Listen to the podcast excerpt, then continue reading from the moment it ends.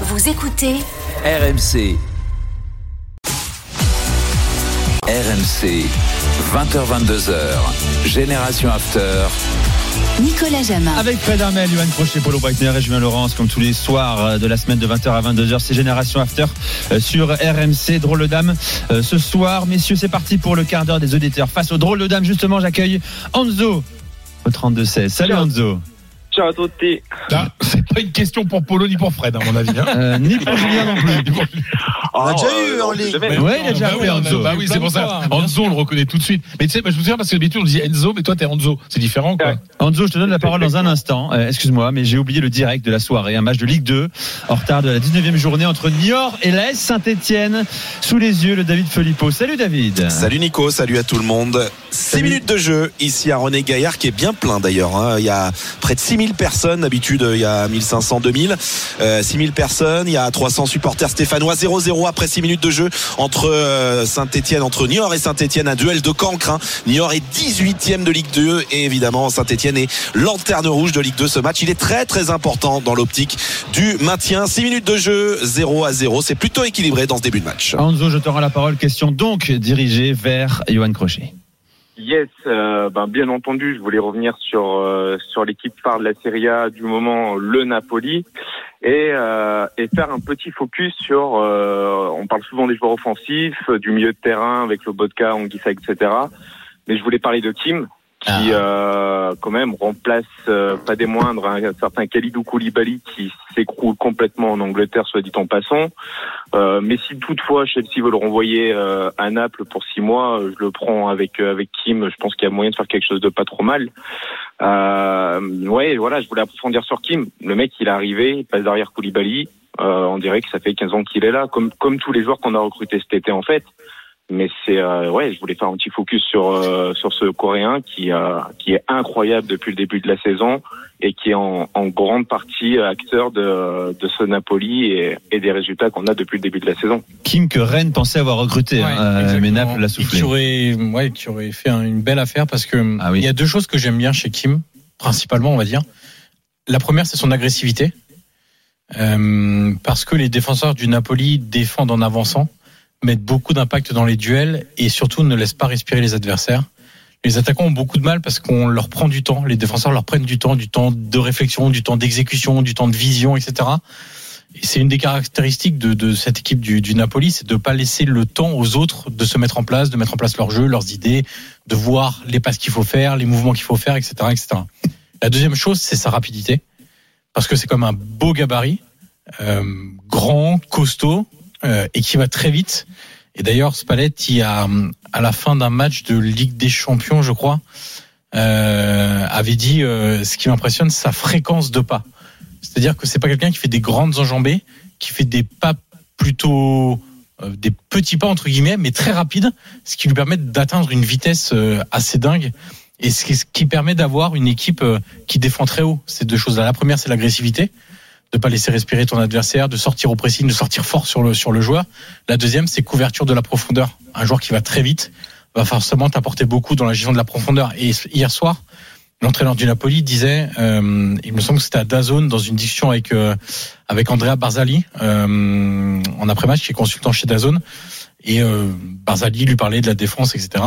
Et euh, Spalletti disait, euh, moi, ce qui, ce qui est bien, c'est d'avoir aussi des défenseurs comme donc Kim et Rachmani qui n'ont pas peur de défendre à 40 mètres de leur but. C'est un état d'esprit aussi. Il y a des entraîneurs, pour en avoir parlé avec certains entraîneurs, qui vous disent que c'est pas toujours évident de faire accepter l'idée à des défenseurs qui vont être mis en danger parce qu'ils vont laisser un boulevard derrière Mmh. eux et que quelque part c'est une énorme prise de risque. Des défenseurs, ils adorent défendre, ils adorent être sur l'homme, etc. Et eux, quand ils prennent un but, ils le vivent super mal. Et de laisser des boulevards comme ça derrière, etc. Je me souviens que c'est deux Zerbi qui m'en avaient parlé à Sassuolo, notamment avec des joueurs trentenaires, en leur disant bon, pour faire accepter un joueur trentenaire de jouer à- à- sur la ligne médiane, bon, il faut beaucoup parler, être très convaincant, etc. Et là, c'est un peu la même chose avec le Napoli. Alors, ils ont pas 30 ans, mais je, je, je trouve que ça participe à cette ambition de jeu du, du Napoli.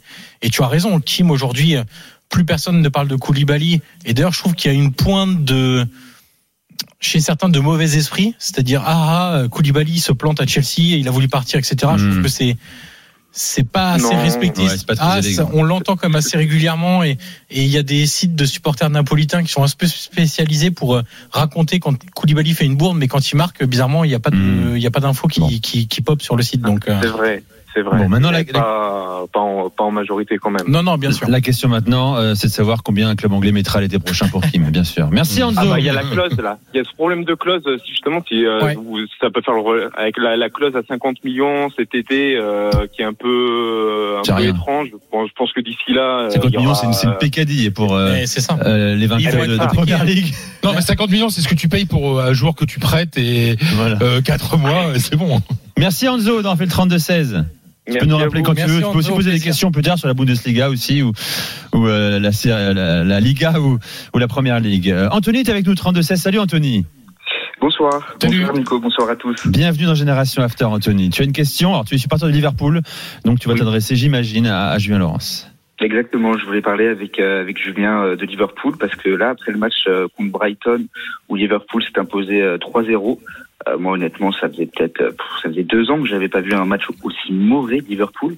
On parlait jusque là d'irrégularité, euh, je, pense que c'est plus que ça. J'ai l'impression qu'il y a un vrai problème au niveau du jeu et euh, en fait on voit que euh, au mois de mars au mois de mars, il y a une confrontation contre Newcastle, une contre United, une contre City, une contre Arsenal et une double confrontation contre le Real. Franchement, je pense que s'il n'y a pas d'évolution rapide, ça va être très compliqué pour l'Europe.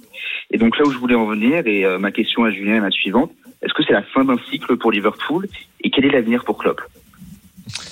Ouais, ça y ressemble, Anthony. Hein. Sincèrement, c'est dur parce que par rapport à tout ce qu'il a apporté à ce club-là, il est arrivé dans des conditions très compliquées en 2015. Il a transformé, rebâti euh, tout ce que tu veux de, de, de le club de comble, mais aussi l'état d'esprit. euh, tout ça. Mais mais là, je, je sais pas, il y a trop de signes, il y a trop ou trop de signaux qui, montrent que ça sent la fin quand même de ces déclarations d'après-match, par exemple, après la l'humiliation. Hein, faut faut être honnête, c'était une humiliation samedi à Brighton parce qu'ils en prennent trois, mais ils auraient pu en prendre plus parce que euh, il y a rien qui fonctionne, il y a rien qui marche. Finalement, le expected goal, je crois, c'est juste, c'est un, je crois. Ils ont ils ont que deux tirs cadrés, euh, si je me rappelle bien. C'est c'est assez pauvre dans le jeu. Le milieu de terrain qui fait la force des équipes de club de, de tout temps. Euh, C'était un naufrage absolu. Fabinho, Anderson, Thiago, pour diverses raisons. Hein, c'est pas et puis il n'y a pas que non plus. Mais là, c'est le symbole, je pense, de, du, déclin de Liverpool cette, cette saison-là. Et, et de- d'entendre Klopp à la fin du match, après le match, dire euh, j'ai l'impression qu'ils qu'ils écoutent mais qu'ils n'entendent pas finalement. C'est ça qu'il voulait, dire. La, la question du journaliste de, de la BBC était euh, mais est-ce qu'ils font ce, que vous demandez sur le terrain? Et il a dit je, je crois qu'ils écoutent mais au final ils font pas ce que je demande. Donc il y a forcément un problème. Bah, c'est quand peut-être tu le message commences- qui est plus bon. Hein. Bah, lui, il le reconnaît d'ailleurs, dit, mais c'est- ma euh, responsabilité. ouais. Euh, J'encaisse tout, j'assume Oui, mais tout. bon, il dit ça depuis le début de saison. Oui. D'accord, mais il est un peu obligé de dire ça. Mais à partir du moment où tu commences à charger un peu tes joueurs, comme il l'a fait là, c'est la première fois vraiment. Anthony, tu, tu me corriges, tu me, co- tu me corriges si je me trompe, hein, mais je l'avais jamais je vraiment entendu jusqu'à maintenant dire que c'était que les joueurs ne faisaient pas ce qu'ils demandaient, ou en tout cas qu'ils. Ah mais et, là, pour la première fois, et là, tu sens qu'il y a peut-être quelque chose qui est en train, une fracture qui est en train de se créer aussi entre lui et son vestiaire. Et il le pour dit- disent quelque chose pareil. Et il le dit lui-même aussi. Il dit c'est le pire match que j'ai vu de, de mon équipe hein, depuis Ah que oui, je, je suis à la euh, tête. Euh, Anthony, je, je te remercie d'avoir Oui. fait le 32-16. Tu peux nous rappeler Merci également, comme tous les lundis soirs, les restes de la semaine également, poser euh, tes questions, intervenir dans, dans l'after ou dans Génération After. Les gars, pause. On vient dans un instant. D'abord le, le foot très rapidement. David Filippo, Niort et Saint-Etienne. 14 minutes de jeu, 0-0 ici à René Gaillard. Une énorme occasion pour les Stéphanois. Benjamin Bouchouari a frappé sur le poteau à la. Euh, eh bien, je, re- je retrouve la minute à la septième. Merci David, à tout à l'heure. Dans un instant, on parle de la toute puissance, de la fièvre hacheuse de Chelsea euh, qui euh, envoie du très lourd. Euh, question chez qui est. Euh, tout le monde participera au débat. Reste avec nous dans Génération After sur RMC. À tout de suite. Génération After.